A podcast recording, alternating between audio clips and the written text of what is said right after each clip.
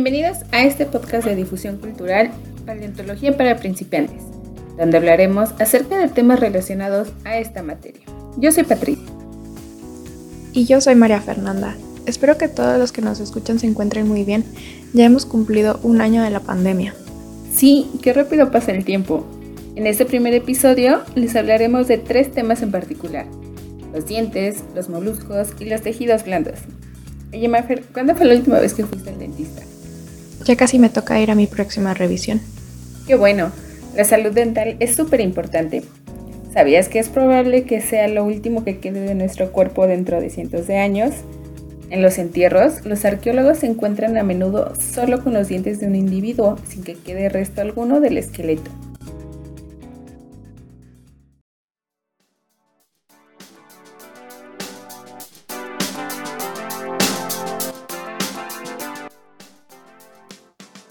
Los dientes se componen de esmalte, dentina, cemento y pulpa.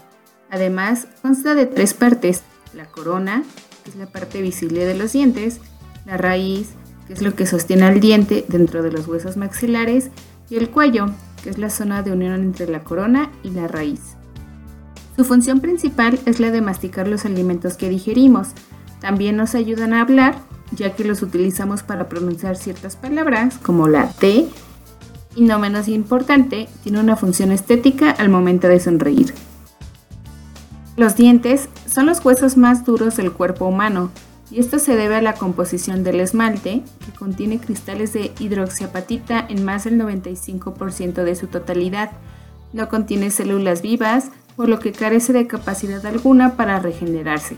Si se daña debido al desgaste o por el desarrollo de una caries, es necesario ir con un dentista para arreglar el diente. La dureza del esmalte, junto con la dentina y el cemento, son el factor más importante para su conservación aún después de la muerte del individuo y la desaparición del resto de los huesos del cuerpo. Hay mucha información que los dientes nos pueden brindar. Por ejemplo, se puede calcular la edad de un individuo a partir del desarrollo de sus dientes. Los seres humanos desarrollan una dentición temporal, lo que conocemos coloquialmente como los dientes de leche se pierden entre los 10 y 12 años. En su lugar va apareciendo la dentición permanente, que son los dientes que nos acompañarán por el resto de nuestra existencia. Cada diente tiene un desarrollo anatómico específico que se ve reflejado en la formación de la corona, la raíz y la calcificación del brote. Cuando la dentición permanente se ha completado, el desgaste de las coronas dentales y el gradiente entre el primero, segundo y tercer molar ayudan a poder clasificar al individuo como joven, adulto joven o adulto. También se puede conocer las condiciones de salud que los individuos tuvieron, así como su dieta. Dentro de las enfermedades más comunes que pueden observarse en los dientes, por las marcas que dejan sobre las piezas, está la caries, los abscesos, el desgaste dental y la infección periodontal. El desgaste puede ser un indicador que consumían alimentos fibrosos o que no estaban cocidos por completo, de ahí que tuvieran que esforzarse por masticarlos. La osteoarqueología es una rama de la antropología física que se encarga de analizar los restos óseos que se encuentran en los sitios arqueológicos. Y con esta información se puede estudiar las poblaciones humanas del pasado. Un dato muy interesante es que el estudio de la forma de los dientes ha ayudado con ciertas hipótesis de olas de migración relacionadas con el poblamiento de América desde Asia. Se analizó la morfología dental de ciertas poblaciones actuales y se compararon con registros de poblaciones pasadas, encontrando similitudes que permiten establecer una conexión entre ambas. En este sentido, también se han realizado estudios evolutivos y comparativos establecer relaciones filogenéticas entre especies de homínidos desaparecidos y los humanos modernos. Y hablando de especies que han desaparecido, ya que nos hemos adentrado con el tema de los dientes y de la migración de especies desde Asia a América, no podemos dejar de fuera a los mamuts. Un error común es creer que los elefantes que conocemos actualmente son descendientes de los mamuts, cuando en realidad eran algo así como sus primos. Verás, En la actualidad, solo hay tres especies de elefantes, el elefante africano de sabana, el elefante africano de bosque y el elefante asiático. Los tres vienen de la familia Elephantidae y pertenecen a la orden Proboscidea. En el pasado existía una mayor variedad de familias dentro de esta orden. En el Pleistoceno, en México, la orden Proboscidea estaba conformada por los mamuts, los gonfoterios y los mastodontes, siendo los mamuts los de mayor presencia en el país se reconoce al menos cuatro especies de mamuts que habitaron el continente americano. Mammuthus meridionalis, Mammuthus colombi, Mammuthus exilis y Mammuthus primigenius, siendo el Mammuthus colombi el que tiene un amplio registro en la mayor parte del territorio nacional. En las últimas décadas se ha estudiado el desgaste del esmalte en los dientes de los mamuts, lo que nos ha brindado mucha información. Por ejemplo, podemos conocer el tipo de dieta que consumían, con la disponibilidad de recursos para alimentarse con la que contaban. Esto se relaciona con las condiciones ambientales que existían cuando el animal estaba vivo, con la dinámica que tenía con el ecosistema. Por ejemplo, hay algunos casos de estudio donde se han analizado los molares de algunos ejemplares que muestran un desgaste relacionado a una dieta abundante en plantas, lo que concluye que la temperatura del medio ambiente era más cálida de lo normal, siendo un indicio de cambio climático. Regular era que existiera un clima más bien templado. Qué interesantes temas, Pati. Jamás me hubiera imaginado que los dientes están compuestos por tantas cosas. Pero ahora, me toca a mí preguntarte. ¿Has recogido conchas de la playa cuando vas de vacaciones? Sí, yo creo que todos lo hemos hecho. Así es, todos hemos recolectado conchas por lo menos una vez en nuestras vidas. Por eso, nuestro siguiente tema son los moluscos.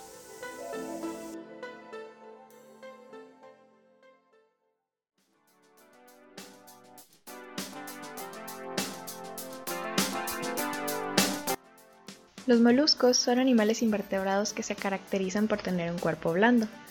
En la actualidad se conocen alrededor de 50.000 especies diferentes y la biología los clasifica todos en seis grandes categorías.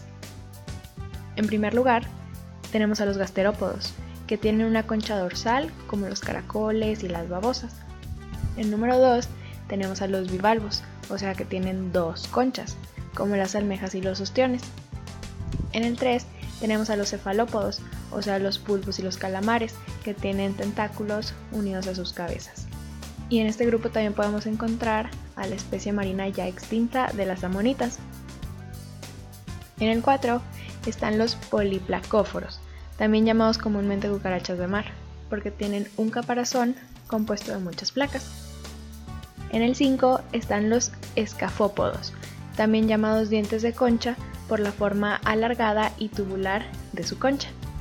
Y finalmente, en el número 6, tenemos a los monoplacóforos, que tienen una concha simple que cubre su cuerpo. Pero bueno, aquí lo importante de los moluscos es que se caracterizan por tener una concha que les proporciona protección, pero esta concha no aparece mágicamente, sino que es formada por el propio molusco, por su manto que segrega compuestos de carbonato cálcico, así como otros compuestos orgánicos que se endurecerán y crearán la concha. Para estudiar las conchas hay primero que entender que todas se componen de tres estratos y analizándolos del exterior al interior, en primer lugar encontramos el periostraco que está formado por proteínas, lípidos y polisacáridos. Y justamente por su naturaleza orgánica, este estrato se degrada rápidamente después de la muerte del molusco. Después se forma el mesostraco, que se compone de cristales de carbonato de calcio, ya sea calcita o de aragonita y al final se forma el endostraco en el interior de la concha compuesto por capas de carbonato de calcio más aparte componentes proteicos. Ahora ya sabemos que las conchas pueden formarse de calcita o de aragonita, pero dependiendo del acomodo de los cristales de estas, las conchas pueden tener diferentes microestructuras que le dotarán a cada una propiedades y características diferentes. Hay que agregar que dentro de estas microestructuras muchas veces quedan atrapadas pequeñas cantidades de material orgánico, que son las que le brindan al material su rigidez y resistencia a la fractura. Y también la dureza de la concha puede variar dependiendo de la presencia de aragonita o de calcita. Ahora bien, los moluscos han existido desde hace millones de años, dejando otras conchas que son muy valoradas y estudiadas por científicos pero el estado de conservación que presenten va a ir de la mano de su composición, así como de otros factores externos a los que se exponga durante su enterramiento. Por ejemplo, tenemos a las amonitas extintas. Estas presentaban conchas de composición aragonítica que, como menciona Sixto Fernández López en su artículo Factores determinantes de la conservación de amonites jurásicos, es capaz de soportar ambientes difíciles, y por eso los fósiles de amonoideos son abundantes en sedimentos marinos. Desafortunadamente, sus componentes orgánicos eran destruidos antes del enterramiento, en aguas marinas con presencia de oxígeno. Sin embargo, los fósiles que llegan a nuestras manos no nos muestran tal cual la composición química original de las conchas, sino que debió haber sufrido cambios durante la fosilización, debido a los diferentes procesos de adaptación a las condiciones que las rodeaban. Pero además de aprender de la composición química de las conchas, a través del estudio de los fósiles se pueden descubrir especies increíbles que incluso podrían parecer sacadas de libros de ciencia ficción. Un ejemplo muy claro de esto es el Diplomoceras maximum, perteneciente también a las amonitas, ya que en el año 2020, gracias a unas investigadoras de la Universidad de Syracuse de Nueva York, se determinó que esta especie podría haber vivido hasta 200 años y que su caparazón estaba compuesto por muchas costillas, y cada una de estas se formaba cada año, creando su peculiar concha en forma de un clip. Hasta la fecha, este cefalópodo es el más longevo conocido, en comparación con los pulpos que solo viven alrededor de 5 años. Ahora, avanzando un poquito en la historia, las conchas también han sido usadas desde épocas remotas con muchos fines, por lo que pueden ser encontradas en excavaciones arqueológicas. De hecho, en el siglo XIX parece ser que se empezaron a descubrir sitios con grandes concentraciones de moluscos en costas del occidente de Europa, por lo que los científicos se vieron en la necesidad de estudiar estas conchas con mayor detenimiento, dando como resultado la creación de una rama de la arqueozoología llamada arqueomalacología, dedicada al estudio e interpretación de los moluscos en contextos arqueológicos. A pesar de haber surgido en Europa, esta rama ha ido evolucionando y extendiéndose al resto del mundo, ayudando a los arqueólogos y demás profesionistas a develar los secretos que ocultan este tipo de fósiles. Por ejemplo, hay casos de conchas del Mesolítico y el Neolítico, en contextos arqueológicos en donde éstas se usaban para procesar materias blandas de origen animal o vegetal, como las del yacimiento de Santimamiñe en España. Mientras que en sitios como Xochicalco se han encontrado conchas que fueron empleadas para la elaboración de ofrendas como pendientes o pectorales, permitiendo estudios tecnológicos de estas culturas. Bueno, como ya vimos hasta ahorita, muchos de los restos fósiles que nos podamos encontrar están compuestos en gran parte por contenido inorgánico, pero aunque no lo crean, también se pueden encontrar tejidos blandos junto con los fósiles. Y para los que no sepan cuáles son estos tejidos, aquí les va la explicación.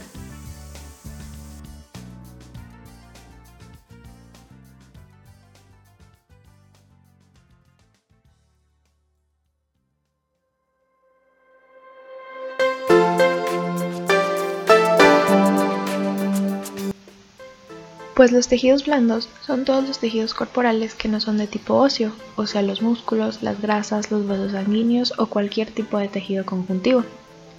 Este tipo de tejidos son principalmente compuestos por proteínas, lípidos y glúcidos o hidratos de carbono. Y dentro de las proteínas más estables hay algunas simples como el colágeno y otras compuestas, como la condrina.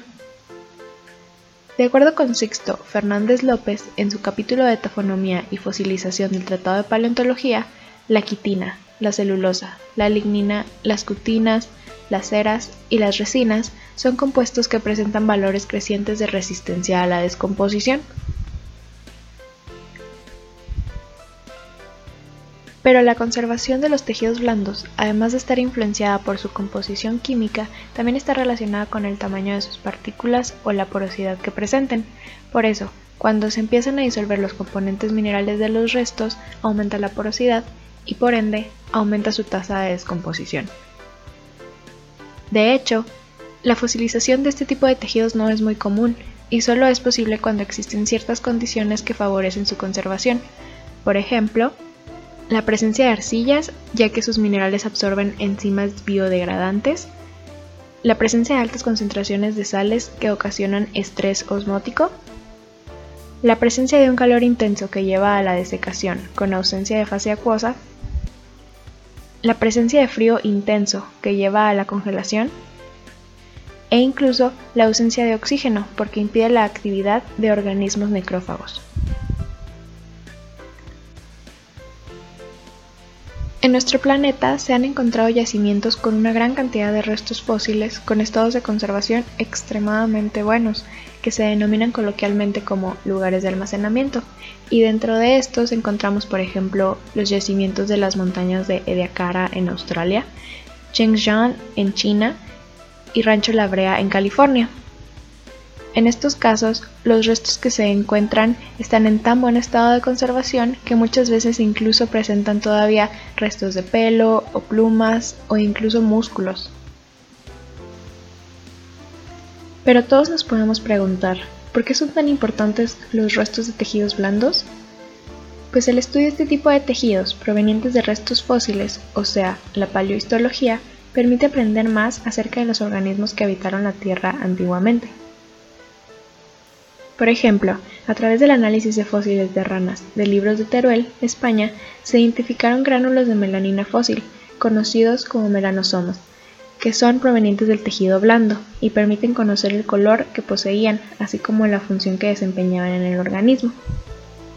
Este artículo de investigación ganó el premio de Paleontología 17 y señalaba que los compuestos de sulfuros pueden influir en la conservación de melanosomas, siendo la sulfuración un proceso de conservación muy común en ambientes sedimentarios. Después de platicarles todo esto, estoy segura que ya se dieron cuenta de la variedad de elementos que nos podemos encontrar en contextos arqueológicos. ¿O tú qué crees, Patti?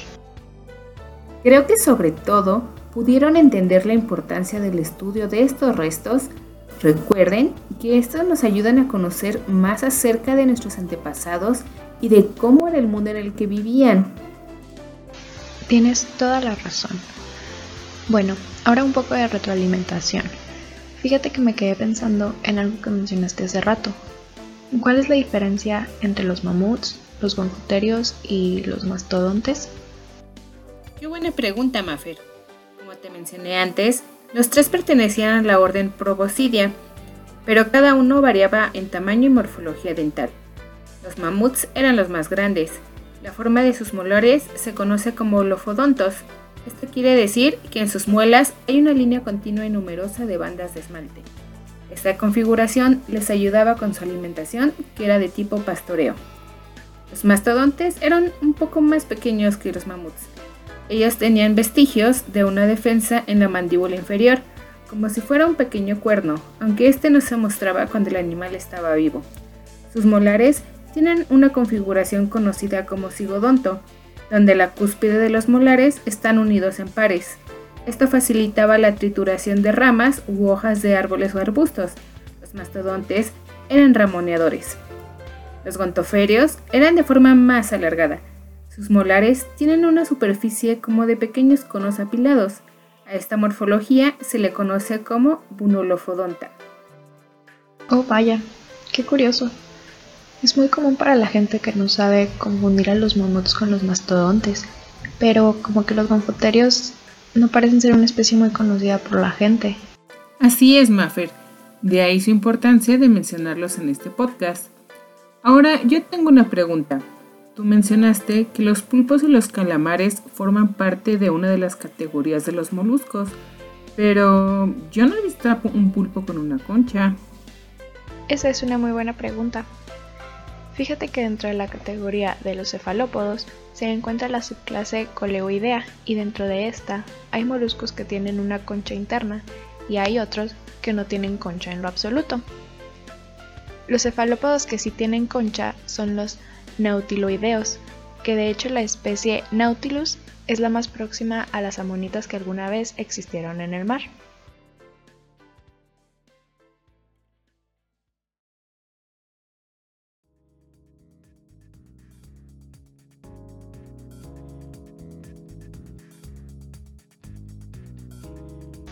Pues bueno, estamos seguras de que es muchísima información que digerir, por lo que ha llegado el momento de despedirnos. Gracias por acompañarnos. Los esperamos en nuestro próximo episodio. Cuídense todos.